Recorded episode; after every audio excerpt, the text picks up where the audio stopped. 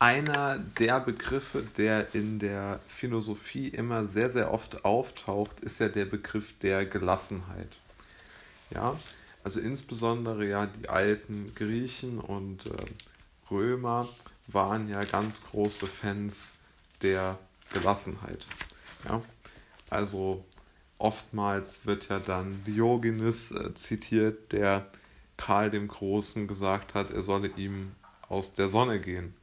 Oder Seneca hat auch immer gesagt, man muss eine Gelassenheit ausstrahlen, um wirklich respektabel zu wirken. Also jetzt nicht als wörtliches Zitat, aber ich glaube, man kann ihn schon so zusammenfassen.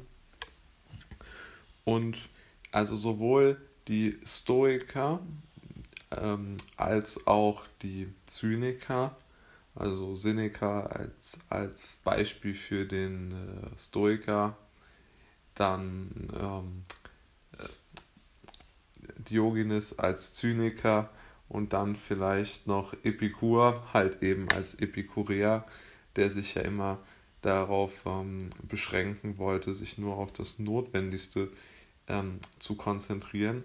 Alle diese drei, würde ich sagen, antiken und bis heute ja noch enorm wichtigen Arten der, der Philosophie oder Spielarten der Philosophie tragen doch die Gelassenheit in, in sich. Und äh, ich habe mir überlegt, was denn Gelassenheit wirklich bedeuten könnte, beziehungsweise in welchem Zusammenhang und in welchem alltäglichen Zusammenhang, weil ich finde es immer schön, wenn man einen Anwendungsfall hat, in welchem alltäglichen Zusammenhang man Gelassenheit üben kann. Und mir ist Folgendes eingefallen dazu. Ich habe mir überlegt, in welchem Umfeld könnte oder in welchem Umfeld bin ich am gelassensten.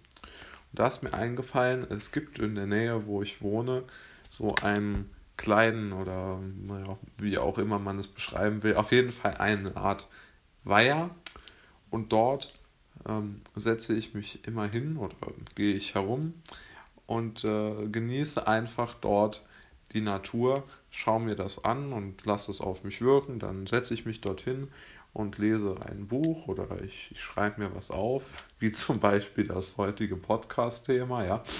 Und äh, dann denke ich mir immer, oder was heißt immer, aber der Gedanke ist mir heute gekommen, naja, so wirklich wegnehmen kann einem ja einer diese Natur niemand, ja. Kann man natürlich argumentieren, die kann irgendwie, wenn sich die Erde ganz schlimm erwärmt, irgendwo äh, zerstört werden oder so. Aber sagen wir mal, es ist ja doch relativ wahrscheinlich, dass morgen die Natur noch da ist. Ja? Und wenn man das mal so als Grundannahme hat, dann kann man sich ja überlegen, kann man sich nicht vielleicht auf die Natur, also auf die Bäume, auf die Tiere, die dort sind, also irgendwelche Schwäne und Enten und auf diese alten, tendenziell morschen Holzbänke, kann man sich nicht darauf vielleicht verlassen. Ja? Also die Natur vielleicht als so eine Art Konstante betrachten, als so eine Art konstanten ähm, Freund, der einem immer äh, zur Seite steht und der einen unterstützt und, und, und, und zur Seite steht und zum anderen auch, der einen nicht verurteilt, ja. Also der Holzbank und den Enten und dem, dem, dem eigenen Haustier, was ich auch noch als, als da dazu zählen würde, und den Bäumen, und dem Wasser, den, diesen ganzen Ursprüngen der Natur, ähm, ist es ja vollkommen egal, was man in unserer menschlichen Gesellschaft so macht. Ja? Also ist egal der Bank und äh, ist es egal, ob auf ihr ein, ein Arbeitsloser sitzt oder ein äh, der Herbert Dies von, von VW, ja. Ähm, oder, oder äh, einem äh, Hund im, im Tierheim ist es völlig egal, ob er von einem Arbeitslosen adoptiert wird oder nochmal vom, vom Herbert Dies von, von VW. Ja, also es ist ja vollkommen, äh, das finde ich ist eine sehr, sehr schöne Idee, denn diese Natur, diese Idee der, der, des, äh, der, der erstmal der großen Konstanz und dann der völlig fehlenden Einordnung in diese, in diese menschliche Hierarchien, in diese menschlichen Hierarchien, gibt, glaube ich, schon einmal eine gewisse Gelassenheit aus meiner Sicht.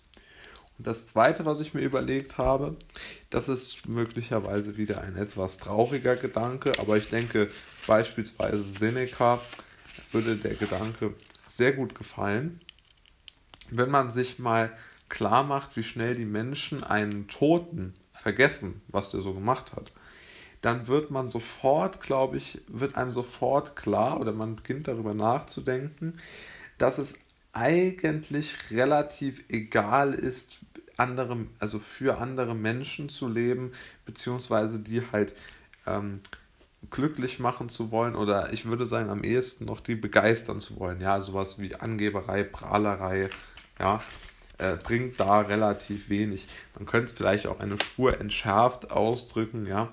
Also wenn man sich überlegt, ähm, für, für wie wenig äh, Prozent der Frauen man so attraktiv ist, ja, dann macht's, ist es vermutlich wenig sinnvoll, überhaupt zu versuchen, irgendeine Frau äh, zu beeindrucken, weil ja die Chance, ähm, dass jetzt genau man eine trifft, die jetzt einen auch noch halbwegs attraktiv findet, ja eigentlich verschwindend gering ist. Ja, also somit könnte man ja vermutlich sogar äh, sozusagen man selbst sein und halt hoffen, um bei dem Beispiel zu bleiben, dass man äh, gerade äh, oder dass man halt, wie soll man sagen, das Glück des vielleicht bei sich selbst Bleibenden hat und dann auf eine äh, potenzielle Partnerin trifft, die vielleicht genau auch dieses, äh, die, genau eine solche eine solche Person sucht, die halt eben das denkt, was man selbst halt nun einmal denkt und nicht irgendwie sozial erwünscht äh, tut. Und ich denke, diese ganzen Punkte, die ich genannt habe, und waren ja eigentlich nur zwei, die sind, glaube ich, sehr ähm, auf, oder zumindest zum Teil aufschlussreich bei dem Gedanken, wie oder bei der Frage, wie kann ich zu mehr Gelassenheit ähm, kommen. Denn ich denke, Gelassenheit ist wirklich wichtig, um überhaupt äh, guten Mutes oder halbwegs guten Mutes durchs Leben gehen zu können. Ja? Also vielleicht diese Art von Vielleicht kann man auch sich Folgendes mal zum Ziel setzen. Das äh, kann man ja schließen mit einem, mit einem sehr schönen Seneca-Zitat mal wieder. Er, der hat ja immer den Satz geprägt, jede Grausamkeit ähm, entspringt der Unsicherheit. Der Unsicherheit. Und genau das halte ich auch für, für vollkommen äh, zutreffend. Und ähm, aus diesem Grund bin ich auch der festen Überzeugung, dass äh, die Menschen eigentlich, äh, die zum Beispiel sich Folgendes zum Ziel setzen, also man sagt, man setzt sich zum Ziel, man möchte mehr Gelassenheit in sein Leben bringen und mehr Gelassenheit auch ausstrahlen, dann sollte man sich einmal selbst die Frage stellen, wenn man jetzt zum Beispiel ins, äh, ins, ins Büro wieder geht oder zu seiner Arbeitsstelle oder wohin auch immer, wo man sich sonst manchmal vielleicht nicht so wohl fühlt, dass man sich dann vielleicht zum, äh, zu, zur Aufgabe nimmt, naja, ich versuche jetzt heute mal die Gelassenheit wie folgt ähm, zu implementieren. Ich versuche mir ein, mich einmal zu fragen, welche ähm, Probleme könnten die Kollegen haben, über die ich mich immer aufrege und deren Verhaltensweisen und Gesprächsthemen mich stören. Man kann das natürlich auch auf, weiß ich nicht, Unikollegen und Mitschüler und ich weiß nicht was alles übertragen, ja. Oder Bahnmitfahrende oder so irgendwas. Und ähm, wenn man sich diese Frage gestellt hat, glaube ich, wird man sehr, sehr schnell feststellen oder sich überlegen, rein als Gedankenexperiment, es ist ja sehr wahrscheinlich, dass sich zum Beispiel jemand sehr, mh, mm, ja, wie auch immer verhält, sagen wir mal, in, in gewisser Weise auffällig, weil er halt irgendwo auch seine Probleme hat und sozusagen sein Päckchen zu tragen hat in dieser Welt.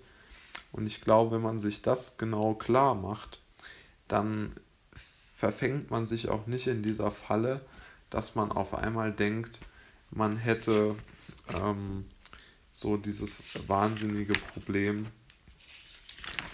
einfach, ähm, wie soll man sagen, diese enorme, diese, diese enorme, ähm, diese enorme Erregung den ganzen Tag zu haben, weil einem halt einfach alles missfällt und das, das eigene Leben einem auf die Füße zu fallen scheint. Und selbst wenn dem so ist, glaube ich, hilft schon eine gewisse Empathie, die man ja mit diesem Seneca-Zitat aufbauen kann, dabei sich ein wenig mehr in die anderen Menschen hineinzufühlen. Und ich glaube, diese Empathie wird auch dann dazu führen, dass man die vielleicht etwas besser erträgt. Und dann hätte man ja schon einmal einen ersten Schritt zu mehr Gelassenheit gemacht.